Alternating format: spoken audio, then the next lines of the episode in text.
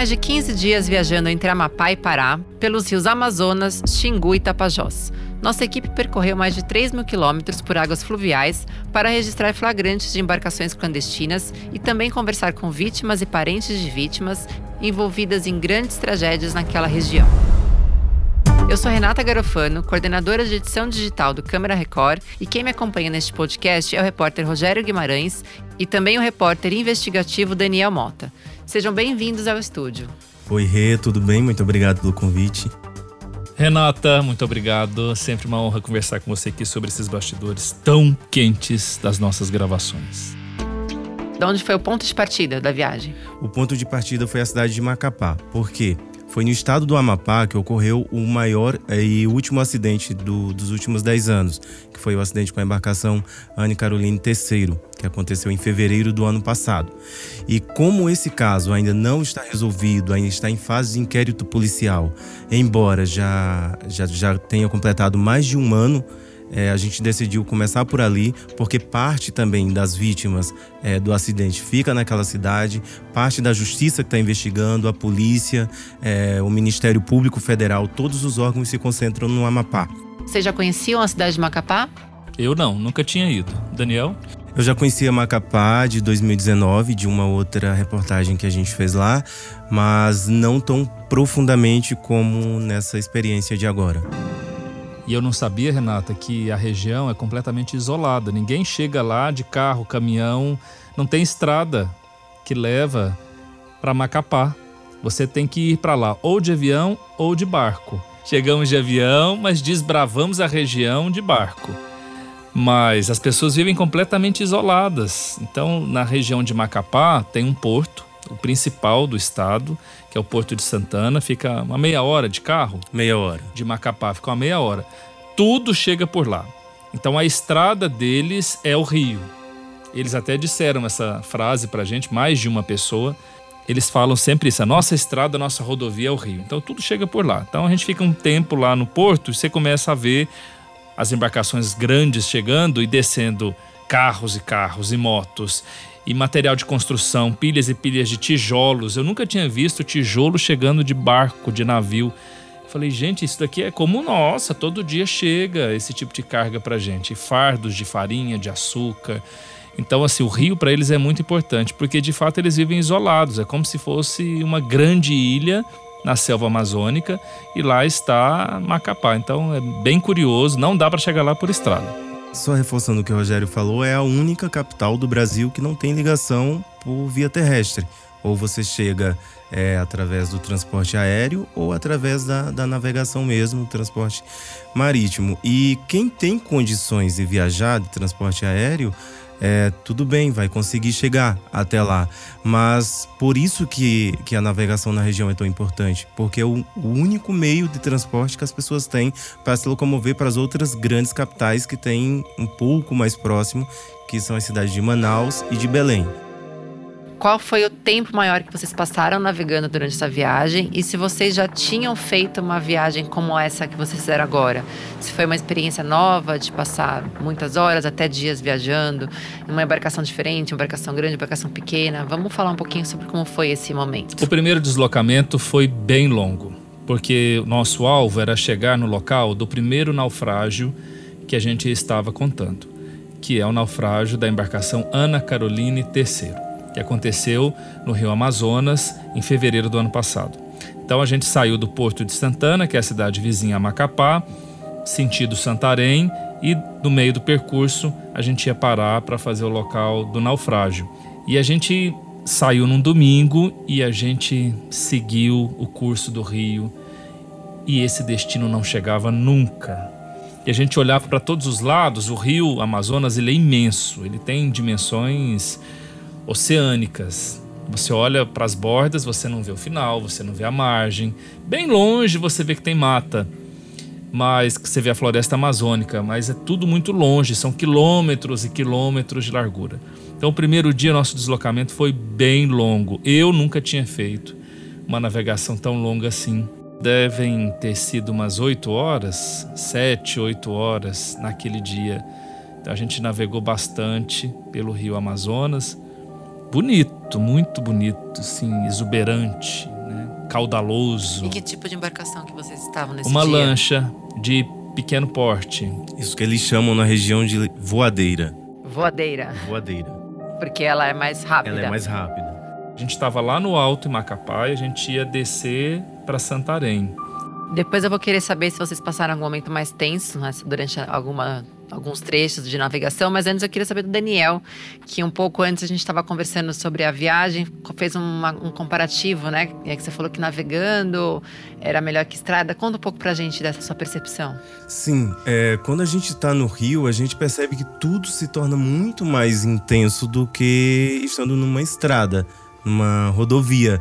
O tempo é, é maior, muito maior.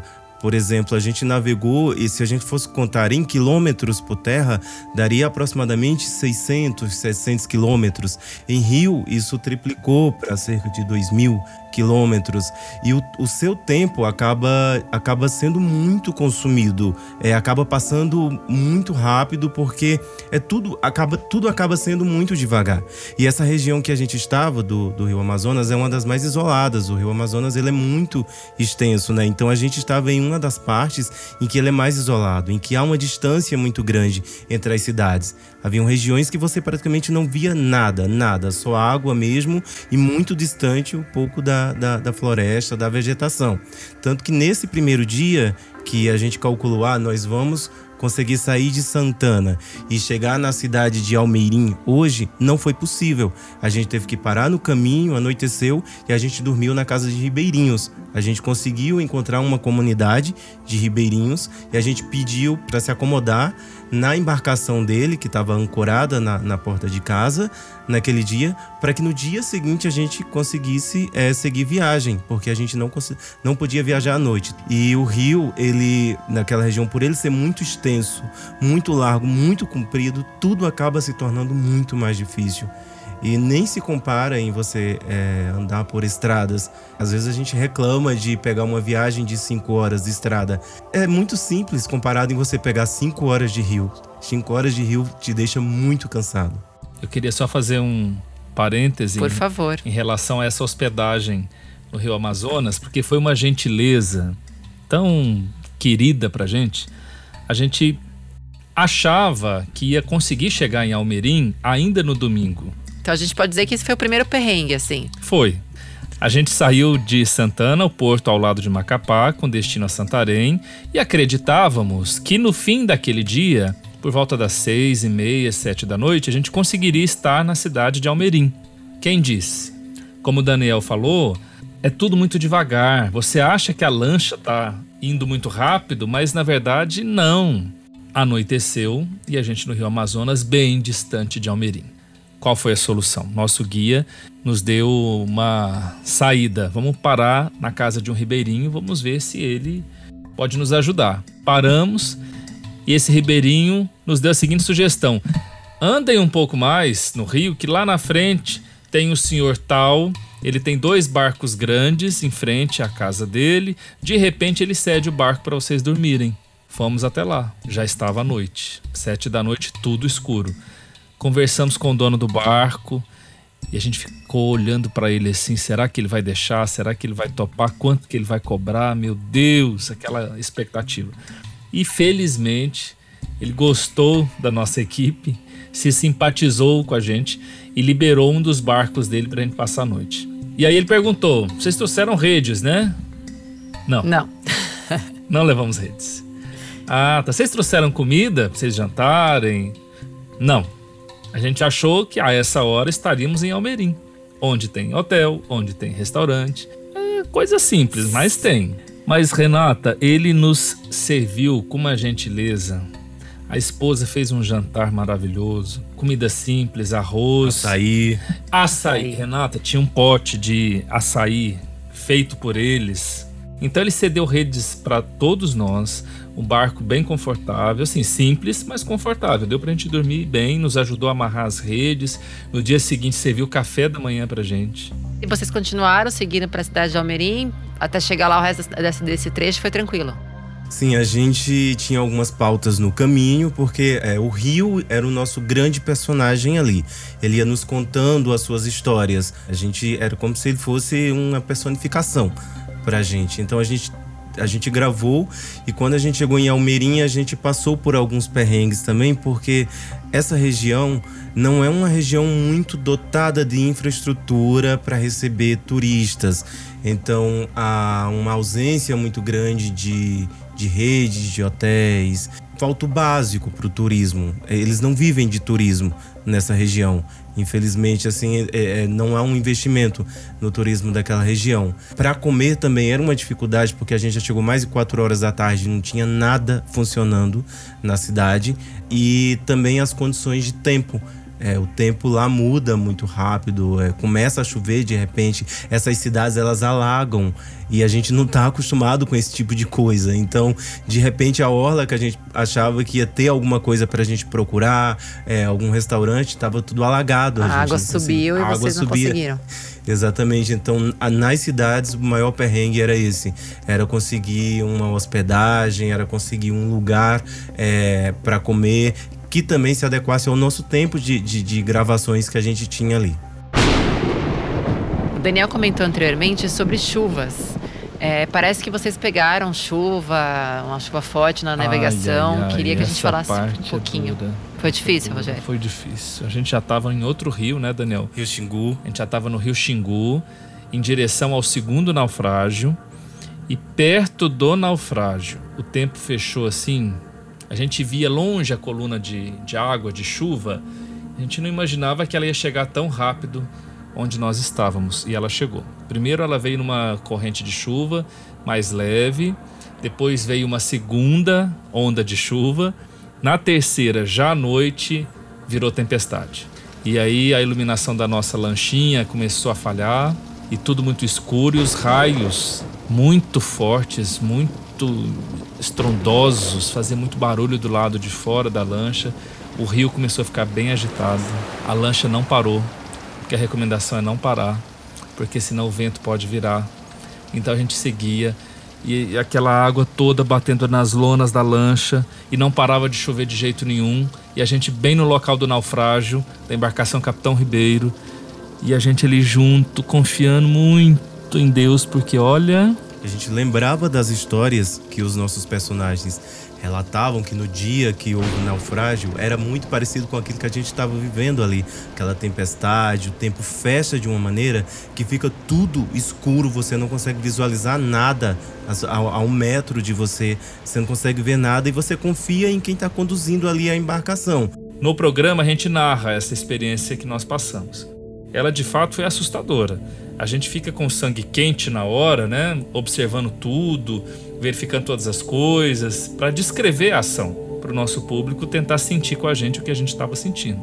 A profundidade do rio onde aconteceu o naufrágio do Ana Carolina III era entre 30 e 35 metros de profundidade. Você imagina essa profundidade, Renata? Não. Eu também é não. Muita coisa. É muita um coisa. rio é muita coisa. É tamanho de um prédio inteiro é. para baixo. No rio Xingu também a profundidade é grande. Então a gente fica imaginando tudo isso na hora da tempestade. Não para de chover, não para de ventar. A gente seguia o curso do rio Xingu e de repente, pelo conhecimento do nosso guia, ele saiu do rio e entrou para um afluente. No que ele entra para o afluente, de repente aparecem as luzes de Vitória do Xingu. Mas é assim, coisa de um, dois, três, apareceu Vitória do Xingu. E junto com a, com a cidade vem aquele respiro de alívio, né? Ah, mas foi um alívio assim enorme. Tá descrito no programa Assista, que você vai ver a nossa impressão ali na hora que tudo aconteceu. Eu queria saber dos personagens que vocês entrevistaram. É, teve alguma história que chamou mais atenção, que mexeu com vocês? Assim, todas as histórias são muito comoventes. Agora, tem uma pessoa especial que eu guardei muito a história dele. O apelido dele é Tia. O nome dele é difícil. Não lembro de cabeça. Robert Clay. Aí. Robert Clay. Robert Clay. E tia, porque quando ele era criança, todo mundo ele chamava: Ô tia, eu quero isso. Ô tia, me leva ali. Então ele ganhou esse apelido até hoje. O tia ganhou o título de herói do naufrágio do Capitão Ribeiro. Do Capitão Ribeiro. Por quê? Aconteceu o naufrágio Ele estava no barco, mas ele conseguiu se salvar. E ele vendo as pessoas ali desesperadas, querendo socorro, pedindo ajuda, qual foi a intenção que veio na cabeça dele? Eu vou tentar ajudar essas pessoas o máximo que eu puder. Então, ele, no meio do naufrágio, à noite, sem conhecer nada na região, tudo escuro, sem direção, ele ajudou a levar os sobreviventes, empurrando botes, empurrando, nadando. Sabe quando você coloca suas mãos num bote, numa boia e começa a bater as pernas atrás? Uhum. Ele fez isso. E empurrou os sobreviventes em botes até chegar numa terra por ali que houvesse, sem saber, nadou para qualquer direção. Então ele ajudou a levar sobreviventes até um local seco, mais próximo. Depois de lá, pediu ajuda para um ribeirinho, empresta sua rabeta que eu preciso ir na cidade pedir ajuda para ajudar mais gente ainda. Porque a comunicação não funcionou. Não tinha comunicação. Isso é uma falha que a gente está mostrando nesse programa. Acontece naufrágio no meio do rio, os bombeiros não ficam sabendo. Não tem nem como socorrer porque não, não é tem. avisado. Só se passar uma embarcação na hora e ver, mas nem sempre passa. Então ele estava consciente disso tudo. Então assim, o Tia para mim é um personagem muito impressionante nessa história. Porque ele podia só ter ficado lá junto daquele bote, esperado o socorro chegar. Já estava vivo mesmo, já estava num bote. Podia ter ficado lá, mas não. O Tia também é um personagem que é, me chamou bastante atenção. Eu não acompanhei as gravações, fiz alguns contatos, mas só de a gente imaginar que ele poderia ter sido egoísta ali naquele momento, pensado só nele, em se salvar, mas ele se preocupou com tantas vidas que hoje é, sobreviveram. São pessoas que agradecem a ele porque ele teve essa iniciativa de buscar ajuda. Para a gente encerrar esse bate-papo aqui com muita curiosidade sobre essa os bastidores dessa reportagem, que, como eu falei, a gente vai poder acompanhar em dois câmeras Record. É, eu queria. É, tem uma curiosidade, na verdade, que eu fiquei sabendo que o Rogério parece que andou de búfalo, navegou. Como é que foi isso? Quem vai me contar sobre essa, essa experiência? Conta quem mandou fazer isso. A gente estava passando no Rio Xingu e diante de tantas é, histórias pesadas, né, tristes que a gente estava lidando, assim, as histórias dos nossos personagens, a gente viu ali uma família, a gente viu um, um curral é, alagado no meio do rio, aquela, e a gente resolveu parar ali para ver que história era aquela, como que, que quem eram aqueles vaqueiros do Rio Xingu, aqueles ribeirinhos vaqueiros. E daí a gente viu que é uma família que tem uma tradição de criar búfalos e quando é época de cheia, como agora, eles precisam levar ali o rebanho e eles precisam ir montado nos búfalos dentro de dentro da água. Então, nada melhor do que o repórter para passar essa experiência, né? Mostrar como que é essa realidade de conduzir um, um rebanho de gado no meio de um rio. E daí o Rogério fez isso e fez com maestria. E como é que foi, Rogério? Foi tranquilo? Não. Montar no búfalo? Não foi tranquilo, porque eu nunca tinha montado nem num boi. Cavalo lá quando eu era adolescente, já não sou adolescente há muito tempo. Aí Daniel, ah, você vai e você sobe no búfalo e ajuda a levar pro curral. Falei, ah, tá muito fácil. Como que eu vou subir nesse búfalo? E aí pedi ajuda para a família, né, pro pai, pro vaqueiro pai, pro vaqueiro filho. E a gente pensou uma estratégia. Aí o filho montou primeiro. Depois de muitas tentativas, aí eu montei logo atrás. E depois que eu me estabilizei, o filho saiu e eu fiquei sozinho conduzindo o búfalo até chegar no curral. Rio Xingu com o búfalo! Sobe, caramba!